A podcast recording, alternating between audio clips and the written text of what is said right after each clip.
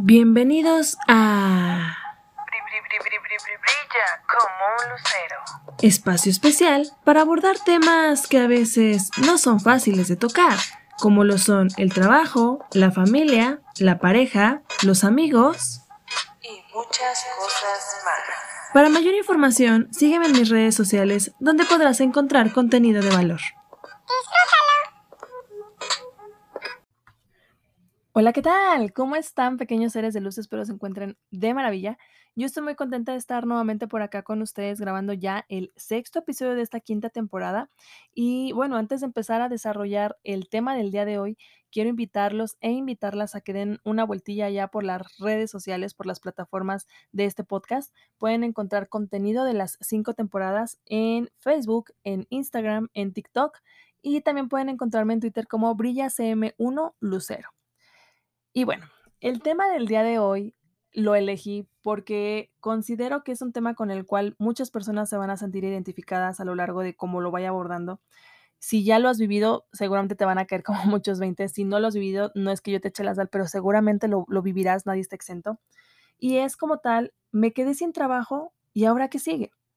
Y considero que es un tema importante porque creo que socialmente hemos, hemos restado importancia a la situación que conlleva el estar sin empleo, a la situación de un despido, a la situación de una renuncia, a la situación de eh, término de una relación laboral, con cualquiera que sean los motivos, ¿no? ¿Y por qué digo que, que hemos socialmente a lo mejor restado importancia? Es un duelo. Al final del día, el perder tu trabajo es, es tener un cambio de rutina, un, una, una sangoloteada, digo yo, ¿no? En la vida de decir, oye, yo tenía una rutina y qué está pasando, ¿no? O sea, y en esta parte del duelo, eh, hay personas que realmente puede convertirse esta situación como uno de los peores momentos de su vida. Esto depende de cómo lo vivan, cómo lo, cómo lo sobrelleven, cómo lo, lo, lo, lo perciban, ¿no? En general. Y seguramente van a decirme, bueno, o sea, no me suena lógico, no me suena ilógico, pero ¿cómo puede afectarme a mí el, encontrarme sin trabajo, ¿no? O sea, al contrario, muchos van a decir, hay vacaciones indeterminadas, ¿no? Lo primero es porque el estar desempleado, pues sí tiene un impacto emocional en nuestra vida. Evidentemente, eh, el estar sin empleo puede ser por múltiples factores, ¿no? Como lo mencioné ahorita, puede ser porque tú renunciaste, puede ser porque si tenías un empleo estable, la compañía a lo mejor te da las gracias y ahí también es el término de una relación laboral, pero también no hay que dejar de fuera al sector de la población donde están en búsqueda de su primer empleo. También entran en este, en este tema de, la desesperación, de la ansiedad, de la frustración de no poder encontrar una oportunidad laboral y también otro sector de la población que, que entra en la parte del desempleo, las personas ya grandes, grandes de, eh, no de 50, 55 hacia arriba, donde eh, han dedicado la mayor parte de su vida profesional a estar solo en una compañía, que eso es como, eso antes era muy habitual, eh, hacer carrera 20, 30 años, ¿no? Nuestros papás, nuestros abuelitos a lo mejor así lo hacían. Hoy en día ya no es tan común por las necesidades del mercado, por las necesidades en cuestión de competencias que se requieren, por mil y un cosas, ¿no? Pero eh, sea cual sean las, la, las, circunstancias en las que tú te encuentres, si es que me estás escuchando, por pérdida de empleo estable o porque nunca lo has tenido o porque te dieron las gracias ya teniendo una relación laboral de 20, 30 años, sea cual sean los motivos, todos ellos van a tener y van a conllevar a una reacción emocional, porque pues no eres un robot, ¿verdad? En, el, en cualquiera de los casos, el hecho de estar desempleado pues genera frustración ¿Por qué? Porque no sabes cómo vas a poder satisfacer, cuando mínimo, tus necesidades básicas, el alimento, eh, tu salud, tu vivienda, eh, tu transporte, los gastos que tengas. Y esto todavía incrementa o aumenta cuando tienes una familia de por medio, cuando tienes eh, personitas a tu cargo, dependientes económicos, ya sean hijos, ya sean papás, no sé. Imagínense la frustración con la que se vive. Dejen ya ustedes el desempleo en general, sino cuando tú estás muy seguro, por así decirlo, entre comillas, en un, en un puesto de trabajo y de repente te dan las gracias, es como de, ¿qué está pasando, no? Entonces, creo que cuando, cuando nos despiden, eh, abro un pequeño paréntesis, bueno, no, eso más adelante lo menciono, cierro el paréntesis, no me hagan caso. creo que cuando somos despedidos, eh, es, es, evidente que va a haber un vacío eh, en nuestra vida porque ya llevábamos una rutina, ya llevábamos una dinámica, ya tenías tú establecido, ah, pues no sé, de suponiendo, ¿no? Me levanto a las 6 y voy al gimnasio, regreso, me hago el desayuno, voy al trabajo, cumplo un horario, estoy con personas, convivo con ciertas personas, voy a mi hora de comida, regreso, o sea, la vida godín, ¿no? Habitual. Regreso a mi casa, a lo mejor, o me voy a la, a la escuela, o me voy este, a hacer alguna actividad, no sé. O sea, ya tienes establecida tu rutina de lunes a viernes y que de repente te cambien la jugada, sí genera cierta inestabilidad. Entonces, eh, puede generar sentimientos de angustia, sentimientos de desesperación, miedo, incluso rabia. ¿Por qué mencionaba yo al principio esta parte de, de la importancia de voltear y ver y decir, oye, es que eh, esta parte de perder trabajo, pues es como, como un duelo. ¿Por qué? Porque el duelo está asociado a una pérdida, como lo acabo de mencionar. Y como seres humanos, toda la vida vamos a estar destinados a afrontar duelos a lo largo de nuestra vida. ¿Por qué tenemos duelos, eh, no sé, eh, eh, en la pérdida de algún ser querido, ¿no? En temas de, muerte, de fallecimientos, la pérdida de alguna casa, ¿no? Pérdida de una relación marital, noviazgo, etcétera, y también el duelo de un trabajo. Abro, abro ahí el pequeño paréntesis. Si quieres escuchar un poco sobre el tema del duelo eh, eh, con respecto a algún familiar, hay un episodio, me parece que es en la primera temporada, puedes buscarlo. Y eh, hay otro también sobre el término de una relación de pareja, es eh, ruptura amorosa, también lo puedes encontrar en las anteriores temporadas. Ya, cierro el paréntesis y el comercial. Este, es importante que lo, que lo abordemos, lo veamos y lo vivamos como, como lo que es, porque todos vivimos, todos vivimos el duelo de una manera completamente diferente. Es importante no, no quitar eh, eh, o identificar que perder un trabajo que te gusta, en el que estás a gusto, en el que tú te sientes súper chévere y, y- y realizado, realizada, es muy diferente a, a que tú renuncies a un puesto al que no te gusta. Son cosas completamente distintas. Sin embargo, también existe un duelo. En cualquiera de los dos contextos existe un duelo. En mayor o menor escala, pero existe un duelo, porque tu rutina va a cambiar, porque tu economía va a cambiar, pero ¿por qué digo que es un poco diferente? Eh, a lo mejor la intensidad, porque cuando tú renuncias, tú tomas la decisión de irte. Tú ya tenías en, en- en- en la mira eh, retirarte por a lo mejor un crecimiento profesional, por un crecimiento económico, porque el ambiente o el clima laboral no es, no es sano para ti, por mil y un razones. Entonces, no es lo mismo que tú tomes la decisión a que una persona esté a gusto en su trabajo y de repente le den las gracias. La pérdida tal cual de un trabajo, pues varía muchísimo eh, cómo cada persona lo pueda vivir. Incluso cuando hay despidos masivos eh, en las compañías, no sé si tú eres una persona a la que le haya tocado o, o conoces a alguien que le haya tocado, seguramente te va a decir, bueno, pero es que fue muy raro, ¿no? Porque había personas que ya al parecer ya lo sabían porque estaban muy tranquilas, ¿no?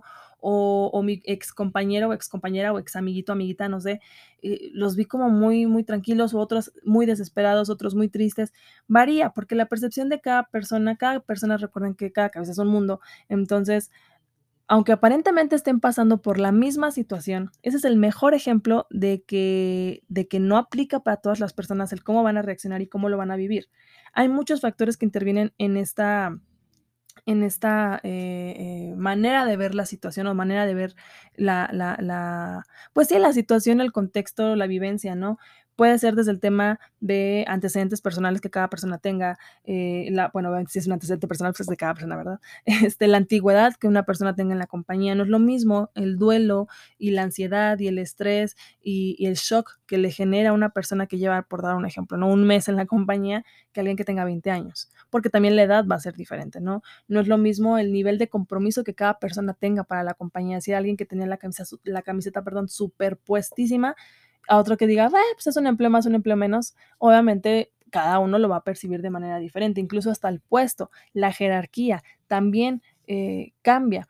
Curiosamente, me ha tocado a mí en, en- otras compañías donde a lo mejor hacen recortes, de hecho me ha tocado dos veces en dos, trabajos, y, y las personas operativas eh, lo toman como con más tranquilidad. No sé cuál sea la razón, la verdad, pero he visto que cuando hay recortes eh, de, perfiles ya más senior, ¿no? Más especializados o con cierta jerarquía, con, personas a su cargo, pues sí se les ve más, preocupación. No sé si sea por un tema del tem de colocación, o sea, es decir, de cuando termine esta parte y esta todo este, eh, pues sí, el término de la relación laboral, dónde puedan colocarse nuevamente. Es más complicado que para un perfil operativo, supongo, no lo sé, pero sí he notado como esas características, pero por eso pongo el ejemplo de que para cada persona es bien diferente. ¿Qué es el duelo del desempleo? Eh, pues evidentemente tras el despido, todas las personas, en general en cualquier duelo necesitas un espacio, necesitas un periodo de duelo, necesitas vivirlo, necesitas reconocerlo, porque esto te va a conllevar a la adaptación emocional de la pérdida que acabas de tener. Por eso digo, me encamino mucho como al duelo de desempleo, recuérdenlo, eh, no voy a abordar como de los otros dos temas porque esos ya, ya hay un podcast de eso, pero eh, como lo decía hace un momento, ¿no? Cada persona va a reaccionar de manera completamente diferente. Hay personas que ante, ante el duelo del desempleo reaccionan eh, sumiéndose en un estado de pasividad absoluta, que creen que son vacaciones eternas, ¿no? Y es así de, ah, me voy a tomar mis seis meses, un año sabático. Y, digo, está, bien para cada quien como lo quieran ver, ¿no? De acuerdo a sus necesidades, pero hay otras que también eh, entran de manera en un, en un mood compulsivo de empezar a mandar currículums a todo mundo y a contactar a todo mundo y encuéntrame un jale y, ¿no? Y, o sea, digo, cada quien a lo mejor también es por tema de, de, gastos, de responsabilidades y es entendible, pero por eso pongo el ejemplo de que cada persona reacciona de manera diferente en, en, en una situación así. Como todos los duelos, también este tipo de duelos tiene fases y cada persona, vuelve al mismo, lo vive de diferente intensidad. Las principales fases pues es la negación, la ira, la depresión y la aceptación. Recuerden que cada etapa o cada fase no está progresiva, es decir, no es como de, ah, primero estoy en negación, después voy a pasar por ira, después por depresión, no, o sea, puedes primero empezar con depresión y luego estar en negación y luego eh, regresar a depresión y luego estar en ira, o sea, no es, no es de paso uno, paso dos, paso tres, así, así se manejan normalmente las etapas de los duelos. Y, eh, ¿qué, ¿qué te puedo decir yo respecto a este tema? Considero que es un proceso, es, es una forma de, de, la, de que la vida te dé a lo mejor, digo yo, un, un, una sacudida para ver si realmente, no sé, es que ver, vamos a acomodarme, dejan acomodar mis ideas. Es que yo siento que, que las cosas pasan por algo. Siempre he sido de esa filosofía de vida de que para bien o para mal siempre hay un aprendizaje en, en, en, en todas las cosas que nos suceden. Y a veces no tenemos la capacidad o la madurez de verlo. Más adelante les voy a mencionar por qué, por qué creo esto, ¿no? Pero bueno, lo único que podría yo decirte es que puedes superar este proceso, que, que, es normal que te sientas si es que eres una persona que ahorita está buscando trabajo, que está desempleada, desempleado por, por recorte, por renuncia, por lo que quieras y mandes, pero es normal que te sientas perdido en estas fases del duelo. Es normal que, que pues que tengas como esas subidas y bajadas emocionales, porque a todos nos pasan y no vas a ser ni la primera ni la última persona a la que le pase. No te desanimes, evidentemente, a todo ser humano el cambio, la inestabilidad nos genera ansiedad, nos genera miedo, pero lo primero que tienes que hacer ante esto, ante este suceso, considero que es aceptar lo sucedido. Tienes que eh, tienes que aceptarlo para que no te, mm, ¿cómo, cómo te explico? O sea, tienes que aceptar que, está esta situación, la tienes que vivir, tienes que reconocerla, porque esto te va a impulsar a encontrar una solución, te va a impulsar a dar los siguientes pasos, eh, obviamente después de tu periodo de duelo, pero creo que si aceptas que está el duelo, si aceptas la situación como tal, que existe, que eres parte de, va a ser más sencillo para ti poder asimilar este proceso. Alguno de los, de los consejos que yo te podría dar para superar este duelo y seguir adelante sería uno y, el, y de los más importantes, que refuerces poco a poco tu autoestima. Porque aunque no te des cuenta, aunque tú creas que no, pero sí se resiente, sí se resiente tu autoestima y tienes que retomar poco a poquito el camino y es algo que, que, no se construye de la noche a la mañana. Vas a decirme, pero yo decidí renunciar y mi autoestima está muy bien. Sí, pero si pasa cierto tiempo, ciertas semanas, ciertos meses aunque tú hayas tomado la decisión, sí puede llegar a afectarse tu autoestima porque e incluso tu percepción del por qué renunciaste. Y aguas aquí, amigo, amiga, date cuenta. Yo yo les recomiendo mucho, si tú tomaste la decisión, apúntala, grábala, en enmárcala, no sé, porque a veces se nos olvida. A mí me llegó a pasar, una vez renuncié en uno de mis trabajos y no me costó muchísimo colocarme nuevamente, pero sí sí pasaban algún 1 o 2 meses. Y para mí, que que soy muy activa y muy movida, sí sí genera, eh, esta afectación en decir: "¿Por qué me salí? Si yo estaba tan feliz ahí". Y y la mente te empieza a jugar una muy mala pasada.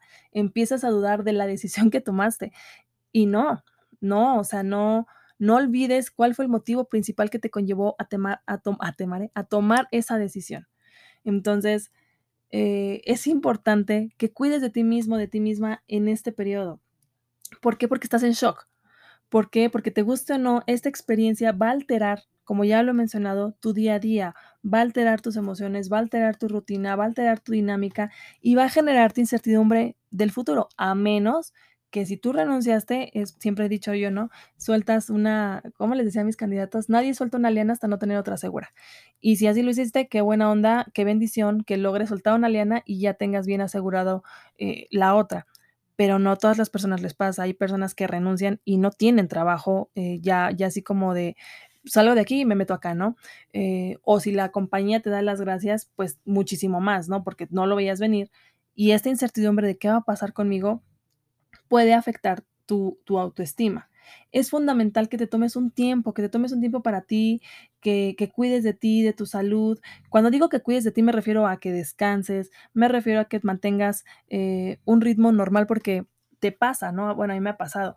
Sales de trabajar y traes un ritmo superacelerado y quieres quieres, este, eh, em, seguir ese mismo ritmo, pero estás quitando de la vista, de en tu panorama, que ya no es la misma dinámica, que ya no es la misma actividad.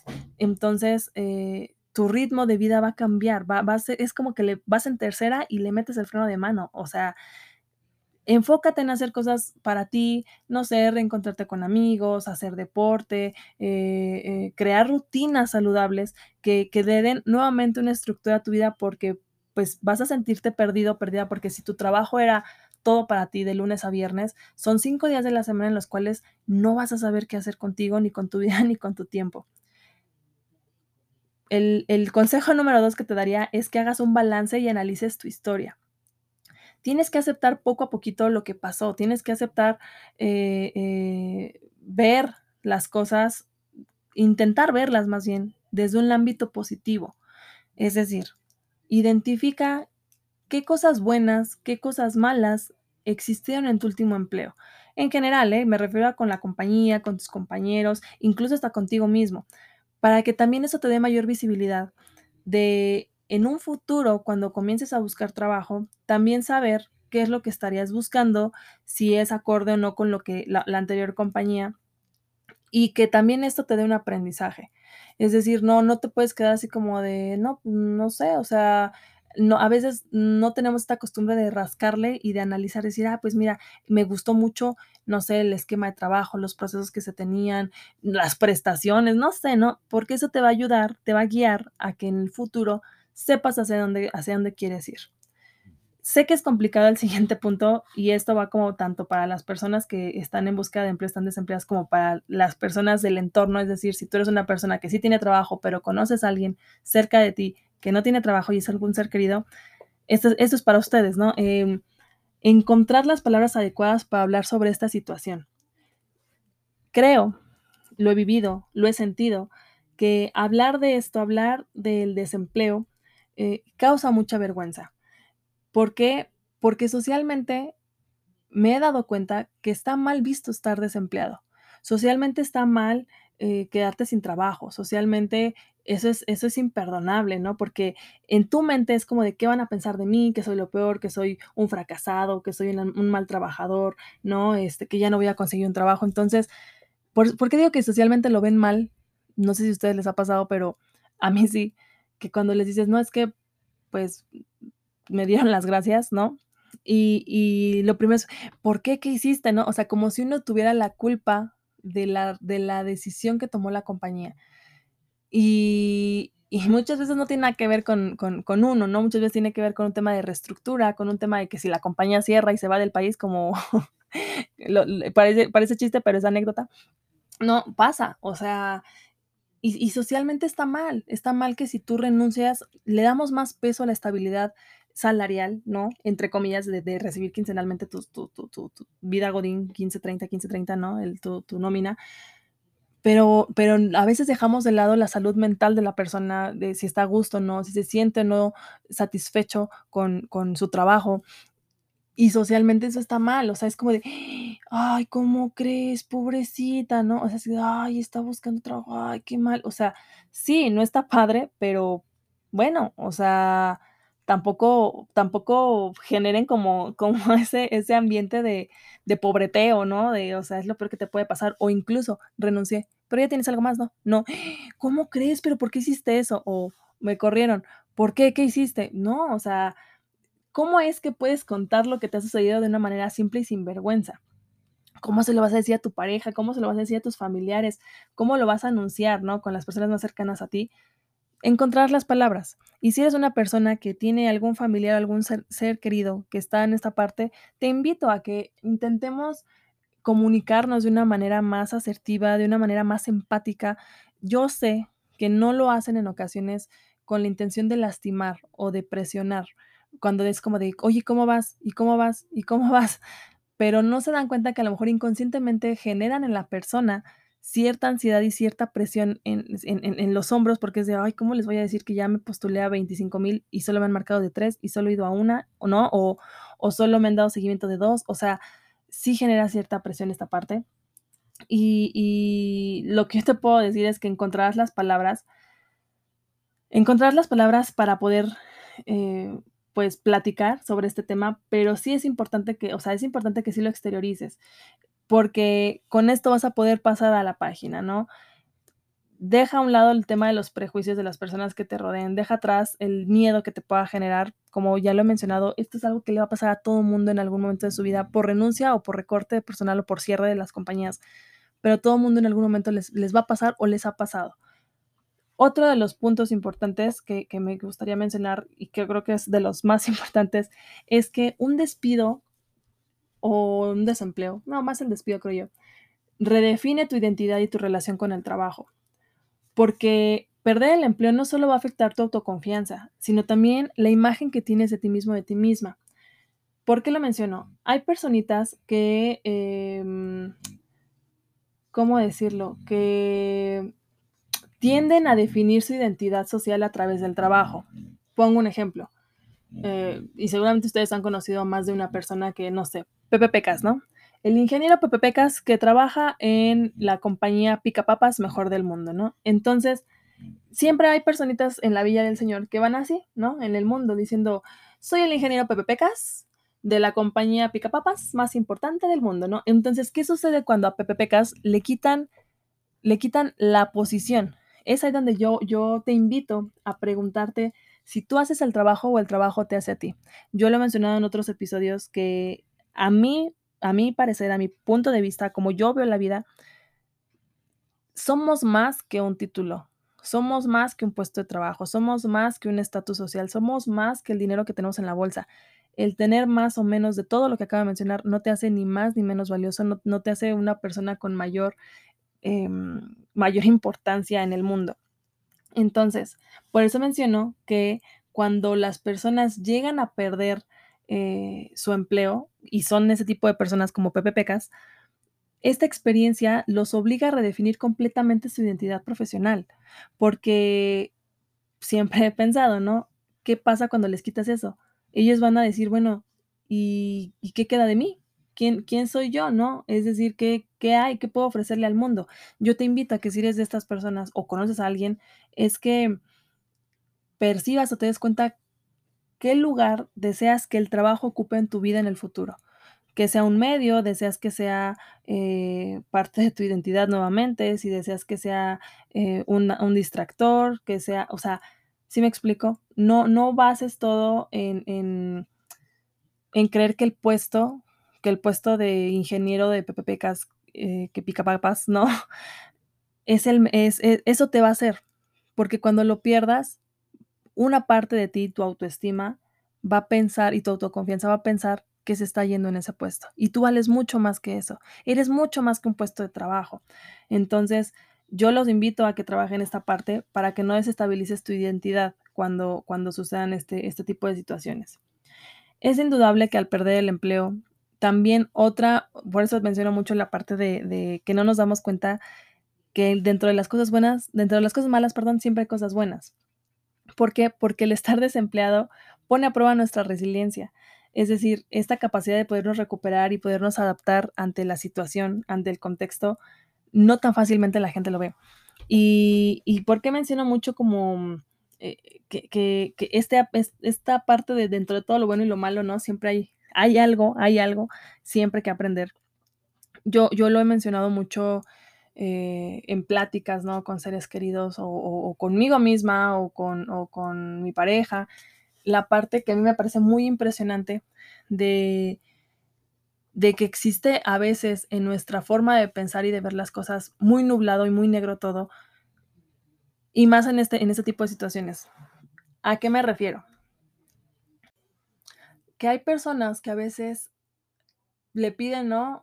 Le piden un cambio al universo en, en cualquier ámbito de su vida, personal o profesional, pero no toman la iniciativa para poder responsabilizarse de eso que quieren alcanzar. Entonces, cuando llega una situación así, eh, normalmente la sociedad y la familia, como ya lo mencioné, lo ven como algo negativo y tú te lo compras como algo negativo. Pero ¿por qué no verlo como algo contrario, como algo positivo? Uh, conozco personas eh, que a veces ya no, no, no hay más que, que desarrollar en un puesto de trabajo, pero se aferran a quererse quedar en ese puesto de trabajo. Y está bien, o sea, está bien, pero eh, no, no ven que a lo mejor cuando la vida les da esta oportunidad, esta segunda oportunidad, digo yo, de, de poner el freno de mano, que te desvinculen, tú puedes reinventarte, puedes encontrar una segunda oportunidad. Eh, la vida te orilló, ¿no? Te lanzó al barranco porque tú no te decidías. ¿Por qué no verlo también como algo así, como una grandiosa oportunidad de, mm, de, de, hacer una pausa en tu vida, de reinventarte, de descubrir nuevas alternativas, de ver de lo que eres capaz de desarrollar y de hacer, de emprender, no sé, a lo mejor un, negocio, ¿no? Dices, ¿sabes que Hoy quiero hacer un negocio de cupcakes.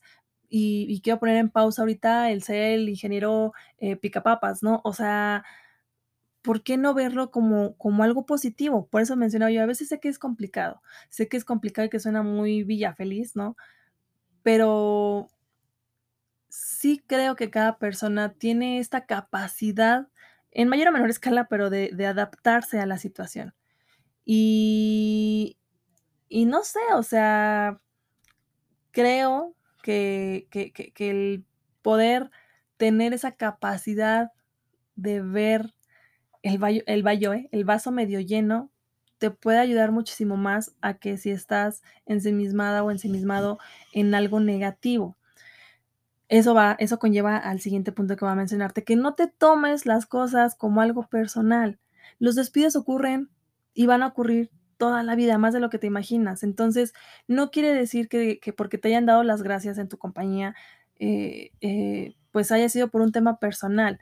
Es decir, a veces las compañías así toman esas decisiones por estrategia, por números rojos, por eh, estrategias fiscales, porque a lo mejor tu puesto simple y sencillamente ya no está en, en, en, la proyección a futuro de la compañía. Y eso, pues también hay que, hay que fluir con eso. Es decir, yo le mencionaba a unas personitas que conozco y les decía, es que, ok, preocupémonos, ¿no? Nos van a correr, ay, corramos como Bob Esponja, ¿no? Con los papeles y, ay, Dios, esa...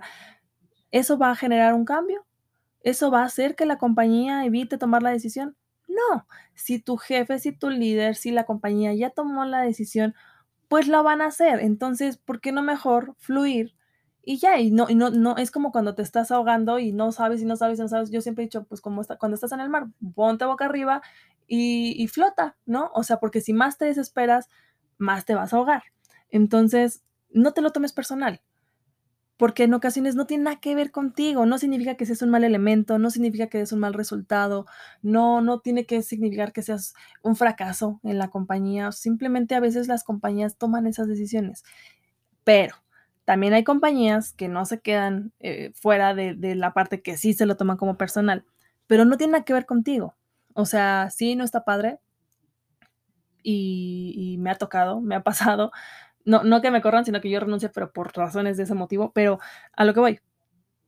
No te lo tomes, no te lo tomes incluso personal, si es que sí fuera personal.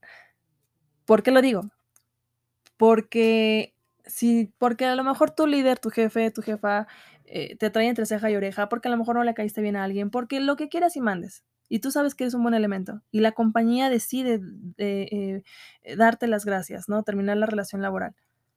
¿por qué no verlo desde el lado positivo, como ya lo he mencionado, decir, me están haciendo un favor de no estar en, o sea, ¿en verdad quieres estar en una compañía así que se presta para ese tipo de cosas? Yo digo que no, al contrario, ¿no? O sea, y también, ese es, o sea, es el punto B, el punto C.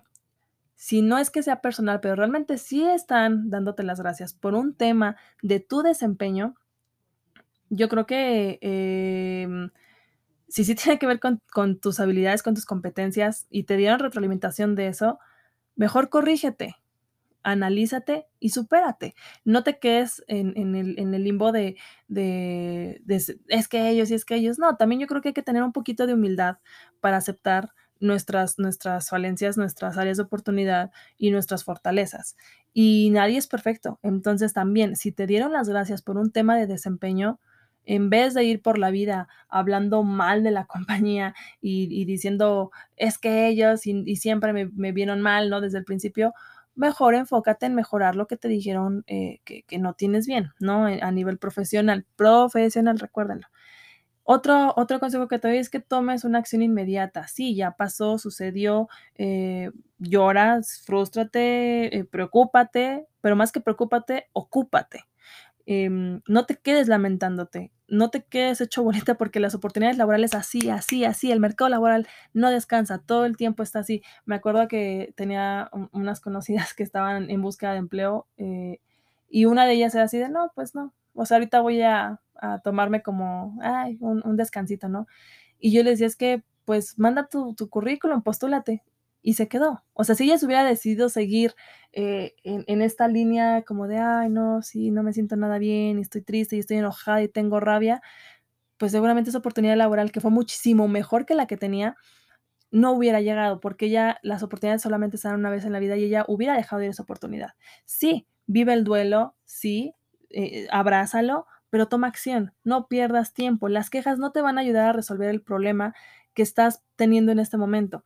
Eh, añorar tu anterior empleo, eh, estar toda la vida triste y, ay, es que me corrieron y yo extra y a mí me gustaba mucho este trabajo.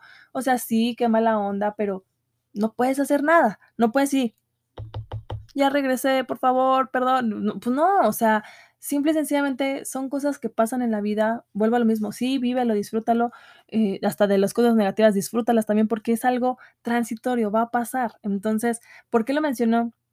Que tomes acción. Porque el tiempo se pasa volando, cuando menos te des cuenta en un abrir cerrar de ojos, ya no va a pasar dos, tres, cuatro semanas, un mes, dos meses, van pasar seis meses, un año. Entonces necesitas activarte, necesitas armar un nuevo currículum, actualizarlo, eh, enviarlo a las compañías, poner todo en regla, tu documentación, actívate, preocúpate, más que preocúpate, ocúpate. No pierdas la actitud positiva. Es probable que sí, te van a llegar muchos pensamientos negativos y, y vas a de repente tener el bajón emocional de, ay, me, me, siento la peor basura, ¿no? Y me siento, siento que no estoy siendo, eh, eh, ¿cómo se llama? Este, que no estoy generando dinero, que no soy útil, ¿no? Este, que no, no, no me siento activo, no, no, no estoy teniendo como algo trascendental en la vida, ¿no? Pasa, va a pasar. Va a pasar emociones de incertidumbre, van a pasar emociones de miedo, van a, pesar, van a pasar muchas emociones que puedan afectar tu actitud, pero tu actitud siempre tiene que estar positiva. No pierdas la actitud, eh, eh, de ver el, vaso medio lleno, eh, debes estar a la expectativa de las nuevas oportunidades y tienes que recibirlas con una buena actitud, porque como lo, lo mencionaba hace un momento, cuando te cierras y te aferras, Eso se nota en las entrevistas de trabajo. Les, les pongo un, pequeño ejemplo. Me acuerdo mucho de una entrevista en la que una chica, sí, la desvincularon de una forma muy deshumana. No, no, no justificó que por eso ella fuera como, como era, pero la realidad es que sí estaba muy, o sea, fue la entrevista así como, eh, ¿saben? O sea, y habló mal de la compañía y de, sus de sus empleadores y, y, eso sí, a mí sí me hizo dudar así de, híjole, no sé, ¿sabes? O sea, podrá ser un perfil muy bueno técnicamente hablando, podrá ser un, un, una persona con las habilidades que requiere la posición, pero también la parte actitudinal pesa mucho. No voy a decir que va a ser como Villa Feliz, yeah, no, o sea, tampoco, pero sí se nota cuando, eh, cuando estás frustrado, frustrada, cuando estás eh, deprimida, cuando estás con la, el enojo y la rabia hacia tu anterior empleo, o cuando estás con la nostalgia de, ay, es que allá hacíamos esto y esto y esto, ¿no? Entonces, aguas, aguas con esa parte, por eso menciono que te ocupes. Si no en buscarte trabajo, entonces ocúpate en ti, en desarrollar las habilidades y competencias que se requieren para el mercado laboral.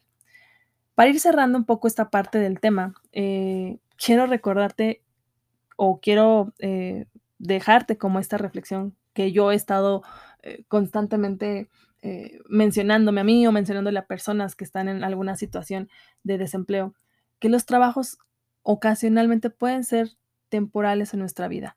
Digo ocasionalmente porque si tú eres una persona que encuentra un empleo donde puedes estar años y años, pues qué padre, qué bendición para ti si es, si es lo que tú quieres, si es lo que tú buscas a nivel personal y profesional. Pero eh, no puedes esperar que, un empleo sea para toda la vida. Y sí, sí, qué buena onda, pero enfócate en no poner, digo yo, todos los huevos en una canasta. ¿A qué me refiero? Creo que el desempleo o el despido nos da una gran oportunidad y un gran aprendizaje de darnos cuenta que nada es seguro en esta vida, ni la vida misma es segura, ¿no? Entonces, nada, nada nos asegura que vas a estar ahí por muchos años. Entonces, para que la vida no te agarre, no te agarre en curva, sí, puedes estar trabajando 10, 20 años, pero tú síguete actualizando, pero sigue viendo qué hay en el mercado. Me refiero que hay en el mercado en cuestión de cursos, de actualizaciones. No te quedes solamente así de, ay, pues es que yo llevaba 20 años en esa empresa y pues no, no me he actualizado porque así lo manejaban ahí. No te cierres esa parte. Yo lo he vivido.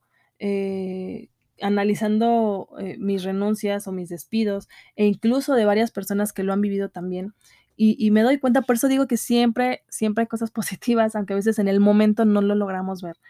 Y he conocido personas que luego de salir de una compañía consiguen trabajos que son muchísimo más convenientes para su economía, eh, con una mayor estabilidad o con un mayor crecimiento profesional. Entonces, no te cierres, no te cierres esa parte. Y antes de despedirme, pues quiero dejarte, ahí voy yo con mis reflexiones como de Mariano Osorio, que, que está bien que sientas dolor, vive tu duelo, disfrútalo, deja salir esos sentimientos de pérdida, de enojo, de frustración y sigue adelante sin rencores. Considero que, que tenemos lo más importante en la vida, que es el conocimiento, la experiencia, que por algo estabas en donde estabas, tienes la capacidad motriz, es decir, eh, si, si, si, si estás fisiológicamente apto para desempeñar algún empleo, tienes todo teniendo tu cabeza, teniendo, o sea, teniendo tu cabeza, me refiero, teniendo el conocimiento y teniendo la experiencia y teniendo las ganas y la capacidad, estás del otro lado. Hay muchas personas que ni siquiera eso tienen y aún así salen adelante. Entonces, no te, no te cierres, no te aferres, no te deprimas. La vida es muy rápida como para que te quedes llorando en un rincón por un trabajo. Mejor ocúpate, no te preocupes, ¿vale? Pues nada, espero este tema te guste, te agregue valor. Si conoces a alguien que le pueda sumar, pues igual compárteselo para que pueda escuchar lo valioso o valiosa que es, que, que no es un fracaso y que si renunciaste, te aplaudo y, te reconozco la valentía porque también tomar la decisión de, de terminar una relación laboral, cualquiera que sea la razón, requiere de muchos pantalones por la inestabilidad que puede llegar a generar eso y, tú te aventaste y te lanzaste eso. Entonces, pues les mando un fuerte abrazo. Eh, espero verlos, bueno, espero estar nuevamente por acá con ustedes pronto. Y pues nada, nos vemos. ¿Por qué lo digo por el trabajo? Es, pues considero que bien sabido en, en el gremio de recursos humanos que normalmente en las oportunidades laborales se cree, tiene, se tiene la, la mala creencia de de pensar que entre los 30 y los 39 años es como el boom donde puedes, eh, adquirir esa experiencia en el mercado laboral de una posición jerárquica o o sí, dentro de un organigrama que tenga como cierta responsabilidad. No porque a los 40 no lo tengas, pero ya a los 40 se creería no no son mis palabras, ¿eh? Es real, o sea, porque así así se ve en recursos humanos. Se creería que ya en la en la década de los 40 es porque dices: "Ah, bueno, mira, este ya es un gerente con experiencia". No es tan común encontrar como una persona que apenas está adquiriendo la experiencia de ge gerencial. Entonces, se tiene esa creencia, ¿no? De que en esta etapa es donde justamente tienes que empezar, al menos en el campo profesional, a adquirir como ciertas habilidades, a adquirir ciertas responsabilidades, y creo que no hay nada más erróneo que eso, o sea, porque puede haber personas que conozco, más chicas que yo, de 25 hacia los 30, que que logran dar ese salto, que que logran tener esa oportunidad laboral, y no significa que no sean capaces de tener como, eh eh, pues sí, las habilidades para tener un equipo a cargo, ¿no? O gente más grande, ¿no? De 40, 45, o sea, ¿por qué creemos que la franja profesional ya en los 50 ya eres obsoleto, ya estás fuera del mercado, ¿no? Entonces, por eso considero que que en esta etapa de los 30 es cuando se cree eso, ¿no? De de ya ahorita ya ya estás como en el limbo, que ya no eres un recién egresado, ya no eres una persona de los 20 que dices, bueno, estabas, eh, empezando como a adquirir experiencia, eras becario, eras auxiliar, ahorita ya tendrías que no, no tienes que. No todas las personas tienen que tener como esta espinita de tener gente a cargo, de tener mayores responsabilidades. Hay gente que es muy feliz toda su vida estando a lo mejor en una posición donde no se tiene tanta responsabilidad, y es muy válido. ¿Por qué lo menciono también con respecto a la parte de que la gente se siente atrapada en en relaciones que no funcionan? Porque es muy común, es bien sabido, y y lo digo porque lo he platicado con con personitas de mi edad, que existen esas crisis existenciales, pero crisis de pareja, porque muchas de las parejas de esta década, de esta etapa, empezaron sus relaciones más o menos a los 20, es decir, son personas que se conocieron o ya sea en la secundaria, que es muy, muy poco común, ¿no? O en la prepa, que es también muy poco común, pero sí es muy, muy, muy probable que sí en la universidad, porque se supone, entre comillas, que ya en la universidad como que ya ya estás un poquito más establecido emocionalmente, ¿no? Y en teoría, entre comillas, ya sabes lo que quieres. Entonces, muchas relaciones empiezan en esa etapa, en los 20. Entonces, imagínate, empiezas a salir con alguien en los 20 y ya cuando llegas a los 30, pues empiezas a vivir una cierta sensación de crisis en tu relación. Y la razón es muy obvia, es porque, pues, la mayoría de las personas cambiamos. Es evidente que no es la misma persona ni siquiera de hace un año, ni siquiera de hace 6 meses, muchísimo menos de hace más de 5 o 10 años. Entonces, pues, lamentablemente hay personas que creen, que que en esta etapa de los 30, en esta década, que si terminan su relación con una persona que ya duraron más de 5 años, más de 10 años, ya no van a poder formar una familia, o ya no van a encontrar a alguien más y que se van a quedar solos. Y yo creo que esta es una de las creencias que más daño le están haciendo a la sociedad y a mi generación, o a la generación de los 30, 39, porque es real, la gente cada vez se vuelve más así de: "No, no, no, y es que ya no voy a encontrar a nadie más", porque aparte, dicho sea de paso, es justo la etapa en la que empiezas a ver, eh, que tus conocidos o gente un poquito más grande, a lo mejor en mi caso, ¿no? Gente de 33, 35, ya se empiezan a casar, o ya empiezan a tener hijos, o ya se empiezan a divorciar, ¿no? Eso ya es como por ahí de los pegándole a los 40, pero en esta etapa justamente es cuando empiezas a sentirte que ya te estás quedando para vestir santos, porque todas las personas que conoces ya están empezando a casarse y ya están empezando a tener hijos, y están empezando a lograr y a cumplir ese estereotipo que nos han vendido, que es el ideal de los 30. Entonces, yo creo que no hay nada más erróneo que pensar eso, porque genera, pues, mucha dependencia en las relaciones, genera mucha infelicidad de las personitas donde dicen: "Ay, híjole, este, no, no es lo que yo quería, pero, pues, es lo que hay", ¿no? Entonces, amigo, amiga, date cuenta, siempre digo yo, no no te no te aferres a a algo que que que tú no quieres.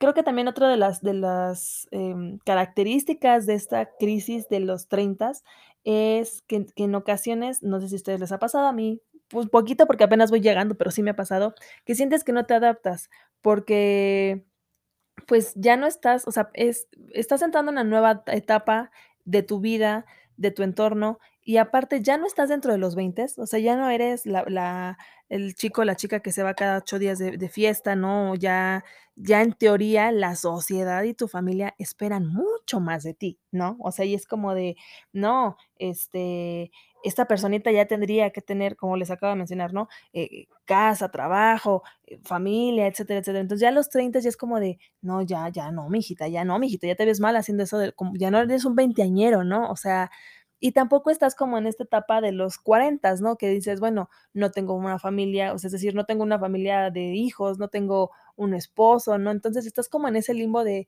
no soy ni de los 20, no soy ni de los 40. Entonces, a veces hay personas que pueden llegar a sentirse inadaptadas en esta etapa porque justamente es como es como cuando, bueno, no sé si ustedes les pasó, pero a mí sí, cuando cuando sales de la primaria y pasas a la secundaria y en esta etapa de ser niño adolescente o niña adolescente, donde pues yo me acuerdo que para mí era muy divertido jugar en la primaria, las traes, las escondidillas, cebollitas y no sé qué más juegos habían.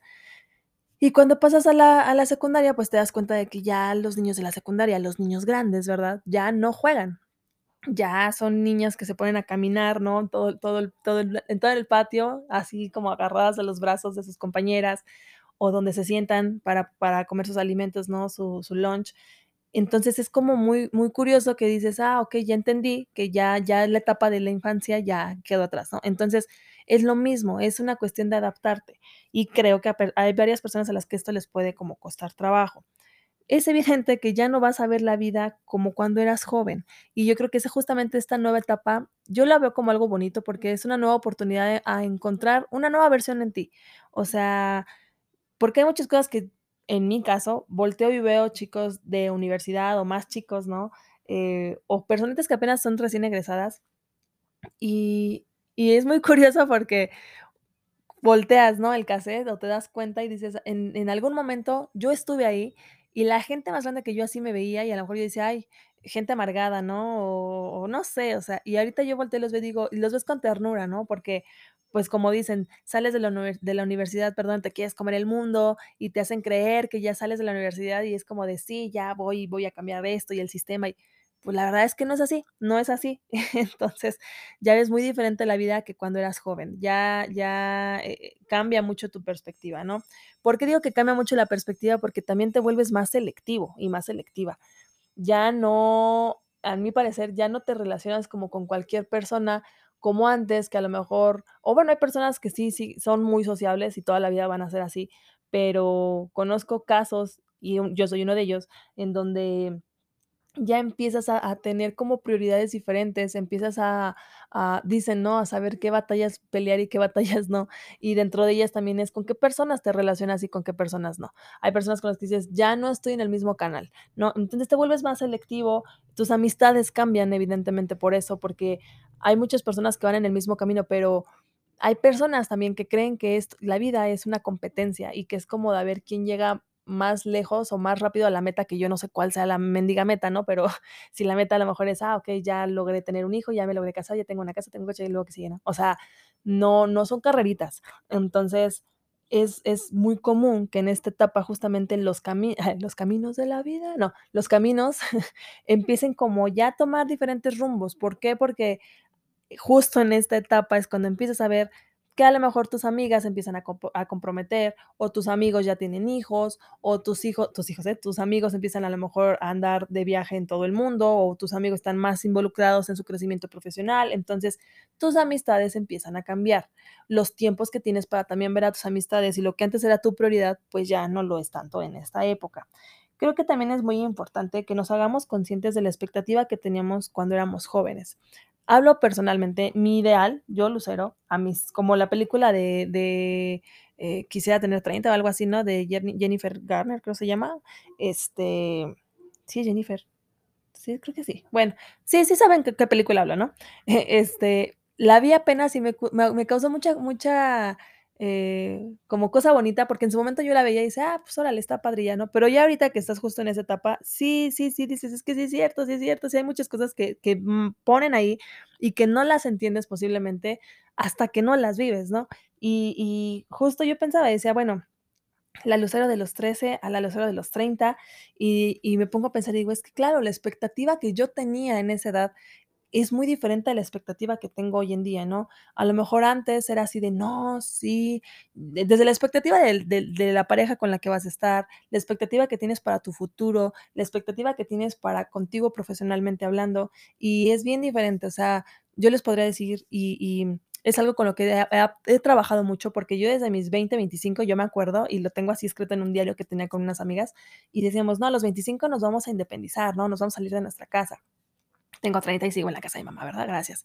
Y no por otra cosa, no es por una cuestión de que yo diga: "Ay, no, aquí me quedé toda la vida". No, claro que tengo planes, ¿no? De de dicen de emprender el vuelo, pero te das cuenta que la vida no es como la veías justamente a los 20, 25 años. Entonces, y y es algo con lo que he tenido que trabajar y que seguramente si tú me estás escuchando también sientes esa presión posiblemente social de decir: "Bueno, ya tienes 30, ya vete, ¿no? Ya, eh, salte, ¿no? O ya cásate o haz algo". Y no, no tiene por qué ser así.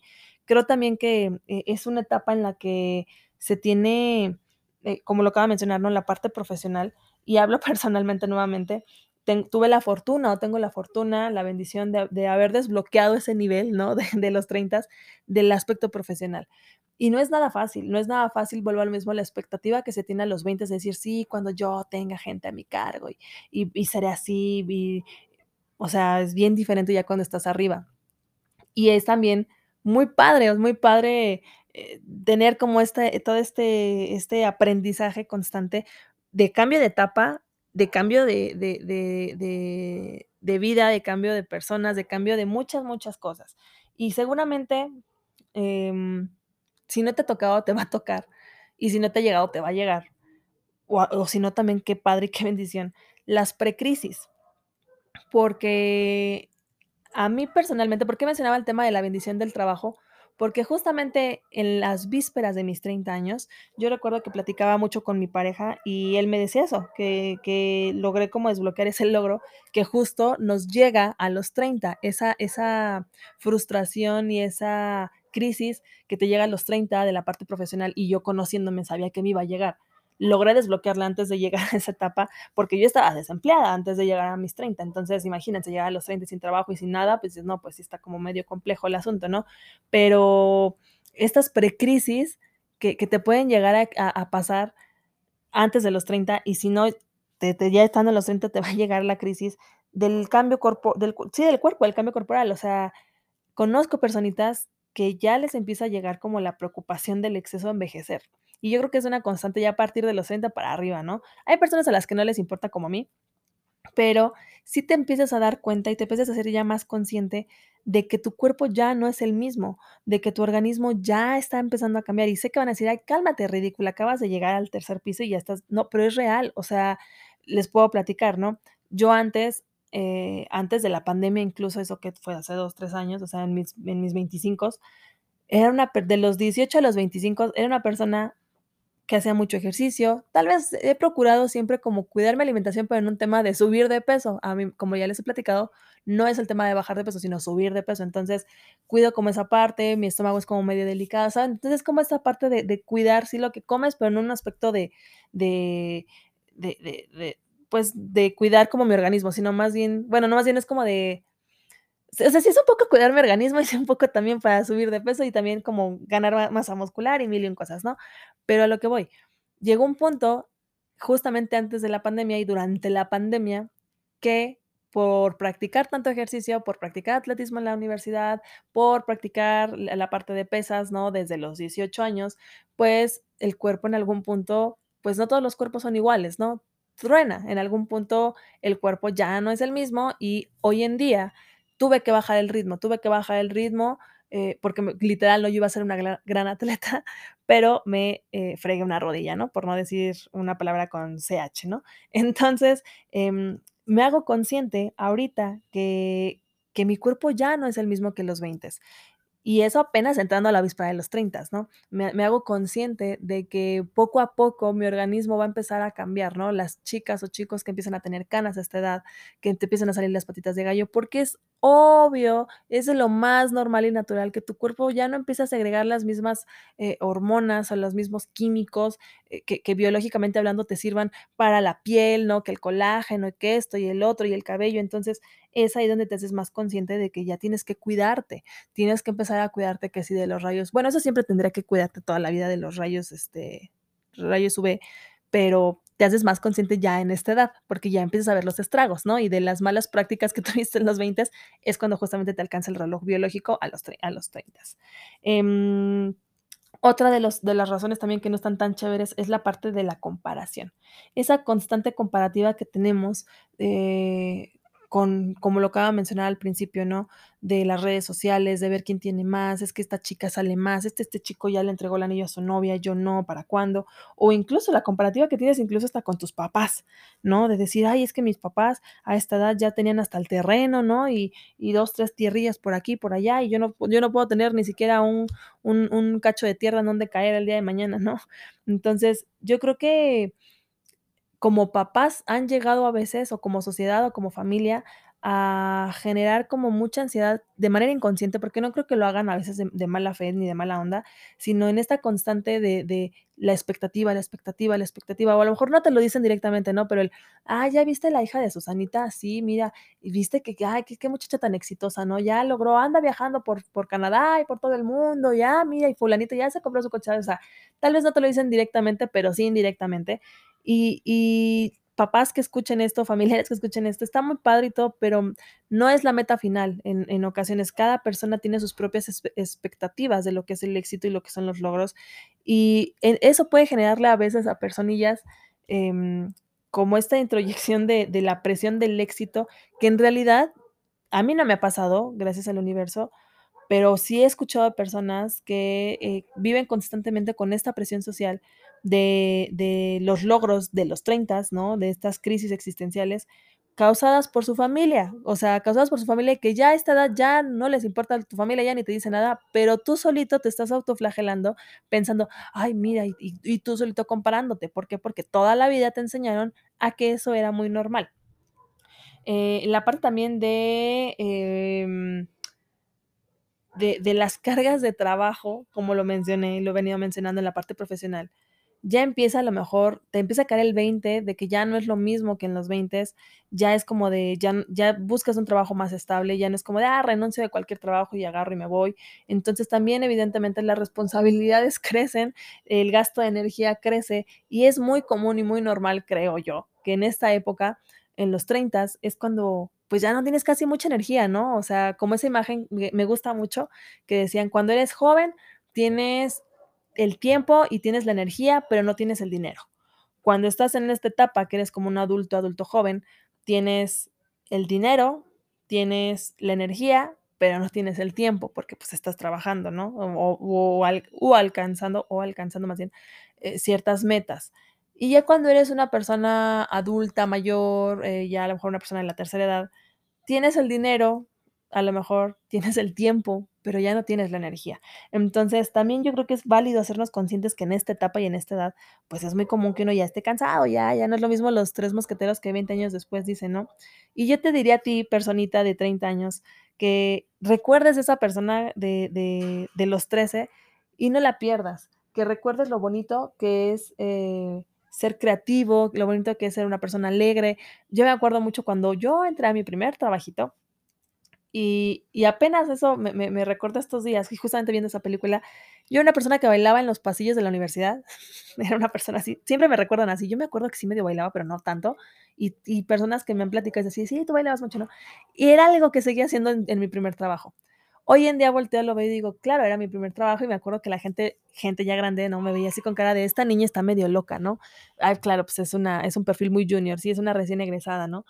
Y ahorita volteo y ve veo a una de las chicas que trabaja conmigo, a mi becaria, y me veo en ella, ¿no? Y digo: "Es que es muy bonito", o sea, es muy bonito, y es algo que a lo mejor y la misma presión social, el mismo entorno, te te orilla a dejar, no de ser tú, pero sí como a dejar de tener ciertas acciones actitudes. Y ahí sí, eh, si ustedes pudieran como apoyarme en en en, pues, no decir si es bueno o malo, porque es subjetivo, pero sí digo: "Bueno, y sigo siendo esa misma persona, esa misma persona alegre, esa misma persona", pero ya la forma en la que te comportas y la forma en la que te muestras al mundo ya es muy diferente a que cuando recién empezaste. Entonces, yo yo te diría que te reencuentres con esa personita de de los 13 de años, de los 15 años, del recién egresado, y y retomes como esa parte bonita, ¿no? Y y lo digo porque lo vi en la película y eso me hizo recordar. Pero bueno, creo que en esa etapa, em, de las cuestiones positivas que puedo encontrar es que ya eres una persona más autosuficiente. No todo es negativo, o sea, también hay cosas muy padres. Eres más autosuficiente de ti, eh, eres más consciente de muchas cosas, de tu entorno, de tus gastos, del dinero, eh, ya es una etapa en la que creo que tomas tus propias decisiones y haces lo que quieres, cuando quieres, como quieres y con quien quieres. Ya no es como en esa parte de es que mis papás no me dejan, no es que mis papás qué opinan. Hay personas que sí, eh, y es, es válido, no digo que sea normal o, no, o anormal, pero es una etapa en la que ya empiezas tú como a tener como mayor control sobre tu vida. Em, ya empiezas a tener como más conciencia de lo que para ti es realmente importante y lo que realmente ya no te importa, ¿no? O sea, por ejemplo, en mi caso, yo recuerdo que en la, en la, en el bachillerato, yo era una persona que empezó a usar tacones y digo como, ¿por qué hacías eso, no? O sea, si tenías 17 años, 18 años, ¿qué te pasa? Pasé a la universidad, ya fui como más de tenis y conforme he, avanzado en la trayectoria profesional, pues sí, obviamente tu forma de vestirte, tu forma de, de, presentarte, ¿no? La presentación profesional que tienes ya en los trabajos, pues es diferente. Y ahorita, por ejemplo, yo me acuerdo que un fin de semana igual era de ponerme tacones y ahorita ya es de, no, tenis, o sea, ya no me importa lo que van a decir, ¿no? Los viernes, era viernes casual en una de las compañías en las que estaba y era viernes casual, pero Lucero iba de mezclilla, pero con tacones. Y ahorita es de, me voy de tenis, que me van a estar viendo de tacones, y ya me vieron de tacones dos, tres veces a la semana, suficiente con eso, ¿no? Entonces, te empiezas a ser ya más consciente de que te vale, ¿no? O sea, ya no te importa tanto, porque ya no vives de lo que la gente opine, a diferencia de los 20, ¿no? Eh, creo que también es muy padre que en esta etapa veo que hay más personitas que se interesan en su crecimiento personal, en la parte de la salud mental, que bueno, yo creo que a partir de la pandemia, se, no que se pusiera de moda, pero ya se le dio como mayor peso. Y vuelvo a lo mismo, como estás en una etapa más madura, estás en una etapa en la que te estás reconociendo, en la que estás eh, viviendo una nueva versión de ti, creo que aquí es donde empiezas a,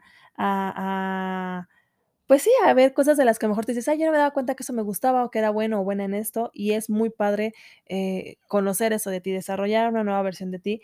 Y vuelvo a lo mismo, yo creo que no es no es, eh, lo peor del mundo, no es como enfrascarte en decir: "Ay, la crisis de los 30", yo creo que todas las etapas, todas, los 20, los 30, los 40, cada cada década tiene su propia complejidad y tiene su propia, eh, crisis, ¿no? Este, creo que no existe como tal el decir, es que en esta etapa es donde tienes que, no, pues vuelvo a lo mismo, es como una parte muy social que nos han eh, establecido, pero no tienes por qué tener todo resuelto, o sea, eso sería como parte de mi conclusión, o sea, ningún éxito personal, profesional, eh, debe de estar determinado por tu edad. Puedes ser una persona muy exitosa para los 20, para los 30, los 40, porque también depende mucho de qué es para ti el éxito. Entonces, eh, deja de de compararte, deja de, de, exigirte algo que a lo mejor no quieres ni para ti, deja de, de hacerte esas lagunas mentales y esas crisis existenciales que no te van a llevar a ningún lado. Vive tu proceso tal cual, es tu vida, es tu momento, vuelvo a lo mismo de, de conocer no solo la parte profesional o solo la parte amorosa, ni en la parte personal, o sea, en muchas otras cosas de ti, porque aunque tú quieras seguir siendo ese veinteañero, ya no lo vas a hacer y tampoco te adelantes a pensar, ay, ¿qué va a ser de mí en los 40? No, o sea, vive este momento, vívelo, disfrútalo, conócete y pues nada, espero y, y, te guste, te guste este episodio. Eh, si conoces a alguien que igual le pueda agregar valor, compártele el contenido, ya sea de las redes sociales o el podcast. Y pues nada, espero tengan una excelente tarde, una excelente mañana, un excelente día, es el momento en el que sea que me estén escuchando. Yo les mando un fuerte abrazo y pues espero eh, nos estemos escuchando pronto. Nos vemos.